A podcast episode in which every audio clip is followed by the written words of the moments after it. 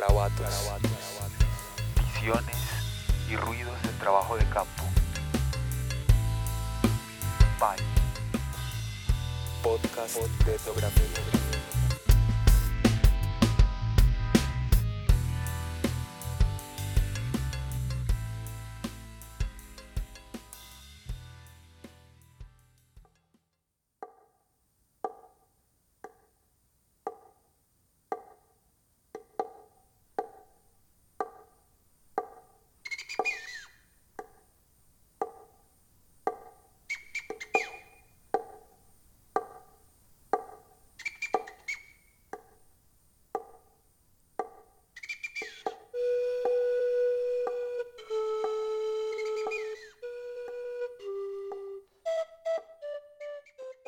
Hola gente, bienvenidos a este primer capítulo de PAI, un espacio donde vamos a hablar de viajes y de etnografías.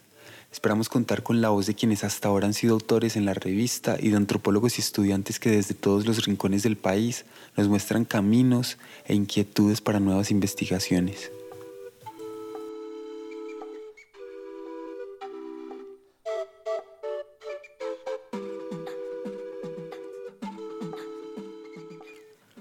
Hoy empezamos con este podcast y como les contamos en la introducción de hace unos días, lo que queremos es ir más allá del texto y hacer audibles las experiencias de quienes han sido autores en la revista, que por cierto pueden encontrar en www.pairevistadnografía.wordpress.com. De igual forma en la descripción de este capítulo encontrarán los enlaces y las referencias que vayamos nombrando. Hoy hablaremos de una experiencia etnográfica que es particularmente sonora, hablaremos de un canto indígena. De.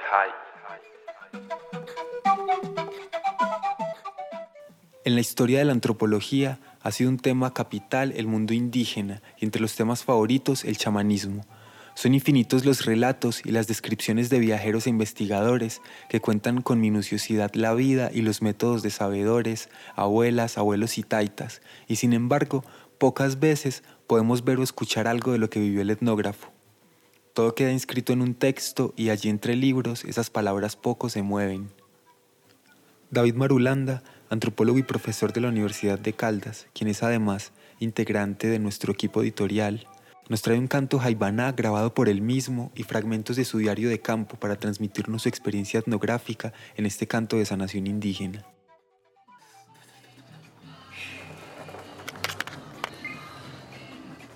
やばれのもんなれやばれやれびらばれのもんなだいまなまなやばれのもんばれよしなやればれのもんなだいな Hombre, bare no mo bare da jitto ha bare abia bare kunanda yo harwa bare no mo bare bare na ha bare no to hana bare na to hombre abutu na de gya bare da shi gya bare na ha bare no mo bare mo ko mare kuita che da he mo ko hare na kuita bia bare Dar hindi awang bobare na ibi abari yung islam na hindi abi na bari nung na bai. Da da kuita che alas ni to bi bi bari hang hang bi bi bari. Sa ha bi bi bari ma ko bari. Na ma na bi bi wala ni na me je ni sa ka buwa je ni chi ma wa je bi bi bari. Oi ta bari nung bari dai ma ha de si da bi abari bari nung mo batao da sombre bari nung mo batao bi. Na de koi ta bari nung mo bari dai bi bi da bari nung na dai na. Ta kuita ko ako na bari dai na. Oi si da.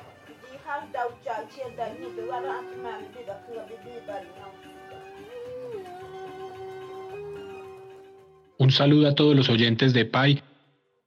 Estamos escuchando el canto de un jaibaná que fue grabado en Caimalito en el año 2015. Caimalito es un corregimiento a orillas del río Cauca, cercano al municipio de La Virginia, en Risaralda, y es un enclave de familias que llegan del campo, muchas escapando de la violencia o la pobreza, entre ellas algunas familias en Vera Chamí.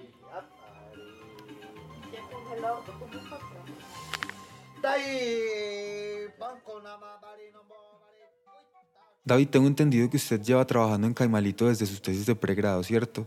Cuéntenos más de ese lugar. ¿Cómo se llega? ¿Cómo llegó usted por primera vez? Y cuéntenos de sus amigos, de la gente.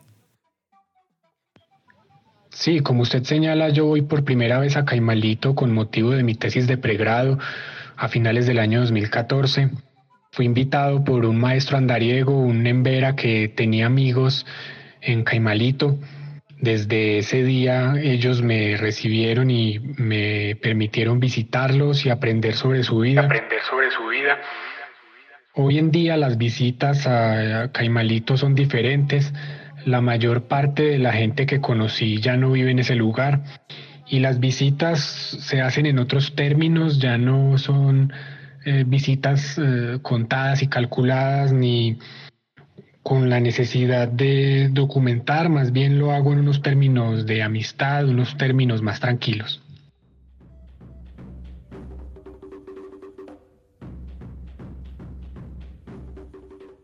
La familia de la que hablo en el canto hace parte de esa parentela, son los que menos tiempo llevan de esas tres familias viviendo en Caimalito. Algunas de estas familias llevan hasta 20, más de 20 años viviendo en ese corregimiento en el caso de esta familia se notaba que llevaban menos tiempo. Ellos fueron desplazados de Mistrató en Risaralda. Eh, su forma de ser era distinta a la de las otras familias, pese a que eran parientes. Estos cazaban, llamaban a Jaibaná, eh, tenían unas formas de, vivir distintas. Su casa era como una especie de tambo en medio del corregimiento. Eh, son también una familia extensa. En ella viven niños, personas mayores. Algunas de ellas murieron en el tiempo en que yo estuve en Caimalito. Y pues el centro de la familia es una pareja joven que es esa pareja del canto de la mujer que está siendo curada por el Jaibaná.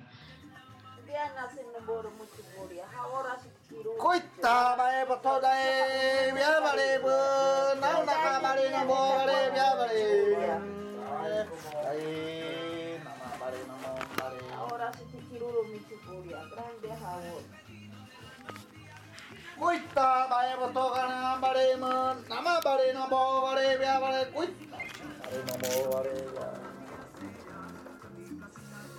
こいったチアバレのボーバレ。愛知県の中バレのボーバレやバレこいったバイボトカランバレバレビャバレ。生バレのボーバレバレバイ。ドジャバレバレ De los cantos hay que mencionar que en Caimalito no hay jaibanás, siempre es necesario llamarlos de otros lugares. El jaibaná de este canto llegó desde Belén de Umbría.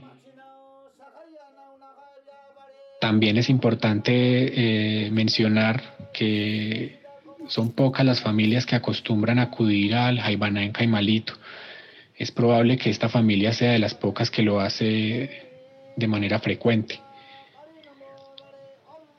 También hay que mencionar un antecedente de muerte y enfermedad.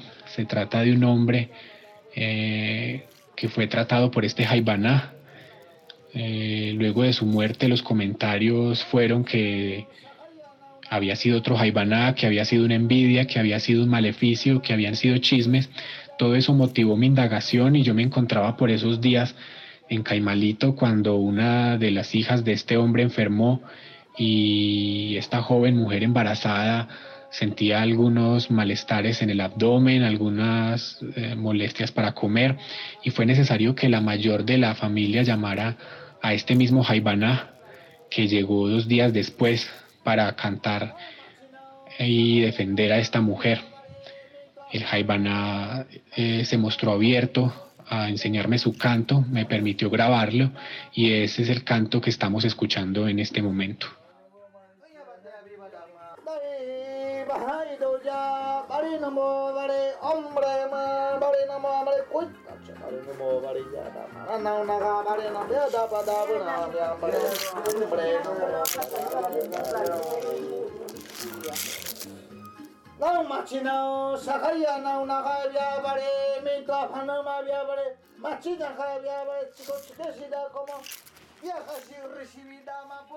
Bueno, y como esto es un programa de etnografía, vamos ahora a escuchar un fragmento del diario de campo de David.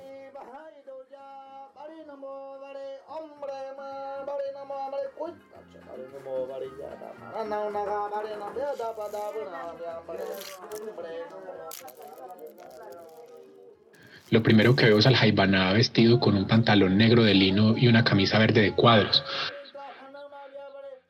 Está sentado en un tronco sobre el que pone una cobija que enrosca para que le sirva como de cojín. Está cantando y con sus manos sujeta del tallo dos hojas de bijao. Las mantiene en posición vertical. Las sostiene una tras la otra y siempre revela la parte blanca de su reverso. Con esas hojas eh, se oculta del pecho hacia arriba y se queda quieto, sin una cara visible. Posición como de sentarse en un banco, piernas separadas, rodillas ligeramente elevadas y antebrazos descansando sobre sus muslos.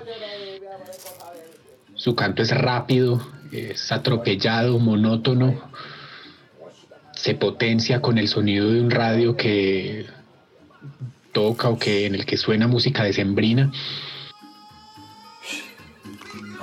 Y pues a esa hora de la noche mm, la luz, una luz tenue que apenas pasa por, por la puerta de la habitación que está entreabierta, le llega hasta las piernas. Logró ver que en el piso tiene un recipiente con agua y un ramillete de hojas de albahaca, una botella de cerveza y una de aguardiente y al lado coloca una copa plástica. En el piso también y a la derecha de la albahaca y las botellas logró ver una sobre la otra varias hojas de bijao como las que emplea para cubrirse la cara. También encima de los bijaos, un poco más pequeños y con un tono de verde distinto, el jaibaná tiene unos cogollos como de platanillo y luego los va a desenrollar y los va a utilizar para sacar la maldad del cuerpo por medio de, de una succión que se hace bastante sonora.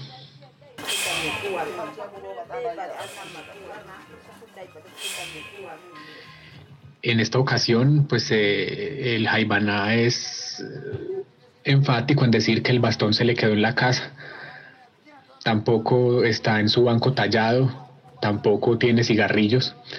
En sus palabras, pues estamos a, estamos a sencillo. La joven mujer que va a curar está recostada junto a su esposo en una de las pequeñas camas que hay en la habitación. Ellos son acompañados por la esposa del Jaibaná. Ella eh, tiene una, una intervención más bien pequeña en toda la noche. Duerme durante casi todo el rato. Eh, en el lugar hacen presencia dos niños pequeños. Ellos son los hijos menores de cada matrimonio y se diferencian de los demás niños porque son los ahijados de ambas parejas. El Jaibaná y esta familia que él está curando son compadres. Estos niños eh, permanecen con nosotros, no obstante se duermen luego de llorar por unos minutos. Tanto el Jaibaná como su compadre trabajan recogiendo café en las fincas cercanas, en, el Rey Saralda. Ellos eh, evidencian o muestran con sus bostezos algo de cansancio, mm, tanto que luego de un rato la enferma y su esposo se van quedando dormidos lo hacen acomodados como en una posición un poco extraña a lo ancho de la cama. Están acostados ambos sobre el lado derecho de su cuerpo, dan la espalda a la cabecera, sus caras siempre permanecen vueltas hacia mí y a sus pies descalzos, defendiéndolos, el jaibaná.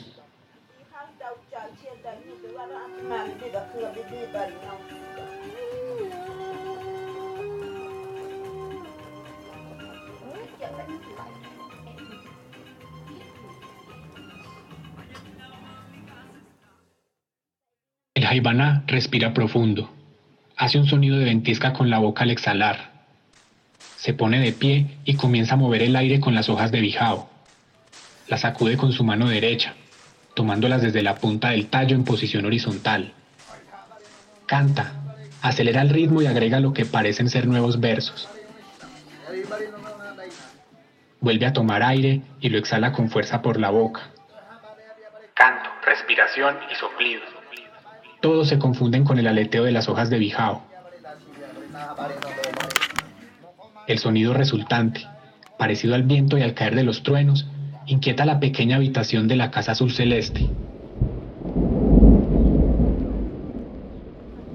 Es como si el Jaibaná hiciera su propio vendaval frente a nosotros. Los destellos del flash parecen ser sus cómplices. El jaibaná deja las hojas de bijao en el piso por ratos para conversar y tomar.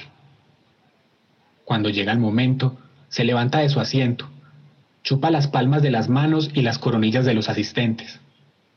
Luego sacude las hojas de bijao. Las agita de arriba hacia abajo con movimientos rápidos y temblorosos de la muñeca. Sopla esforzándose para que el aire sea más sonoro. Pasa a sostener las hojas quietas en posición horizontal, parecen levitar sobre la enferma. Sopla encima de ellas mientras ve a la mujer dormir.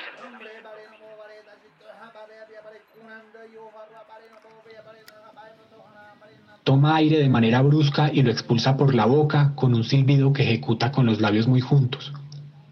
Terminan soplidos interrumpidos que parecen escupitajos, como un globo que se desinfla. El viento parece dar golpes. El silbido convoca a los espíritus hacia el aguardiente que dispone para ellos. Canto rápido y monótono que es separado por estrofas, similar al del comienzo. La enferma se ha despertado e interviene en distintos momentos profiriendo palabras en embera. Vuelve el canto rápido y monótono del jaibaná. De nuevo interviene la enferma. El escenario oscila entre el jaibaná y la mujer. Por instantes, ella se convierte junto con la música del radio en el sonido de fondo.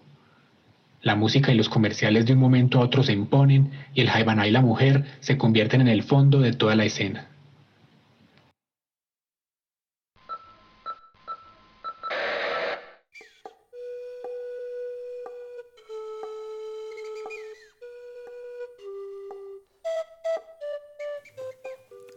David, para todos los que estén interesados en el mundo indígena en Vera, ¿qué autores y textos podría recomendar?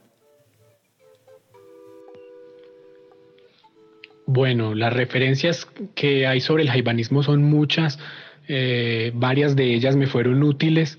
Si me pidieran recomendar unas pocas, yo resaltaría el libro de Luis Guillermo Vasco, Jaibanás, los verdaderos hombres, y también recomendaría revisar las historias sobre jaibanás que aparecen compiladas en el libro de Mauricio Pardo y Floresmiro Doguiramá acerca de literatura oral en Vera.